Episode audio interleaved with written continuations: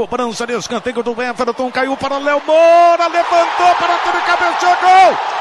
Gol!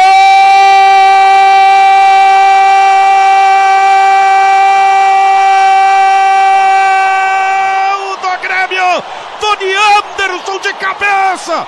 É a vida de um jogador que atua na posição mais à frente do time.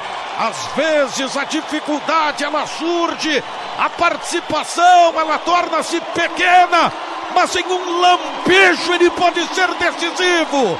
O Léo Moura levantou a bola com uma qualidade, com o selo Léo Moura perfeita para o desafio de cabeça na frente do goleiro. Ficou cravado no chão, porque o Tony Anderson, quando subiu, já sabia onde desviar a bola. E foi no campo esquerdo do goleiro. E aos 44 minutos, o Grêmio empata o jogo. O Grêmio vai para o vestiário do intervalo de partida com a igualdade. Dois para o Grêmio, dois para o Ceará. A história do gol conta na Bandeirantes aqui na Arena do Grêmio, Simon. Um gol para trazer tranquilidade ao Grêmio. Um gol com tranquilidade e o selo Léo Moura, como você disse, Daniel. Léo Moura na linha de fundo, pelo lado direito, fez um passe aéreo. Não foi um cruzamento, foi um passe na medida para o Tony Anderson sozinho, já que ele está sendo experimentado como homem mais avançado. Só desviou para o fundo do gol. O Grêmio empata e vem de novo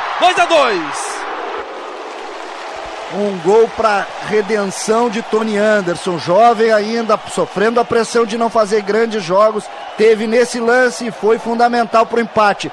Que Tony Anderson consiga com esse gol ganhar confiança e tome frente.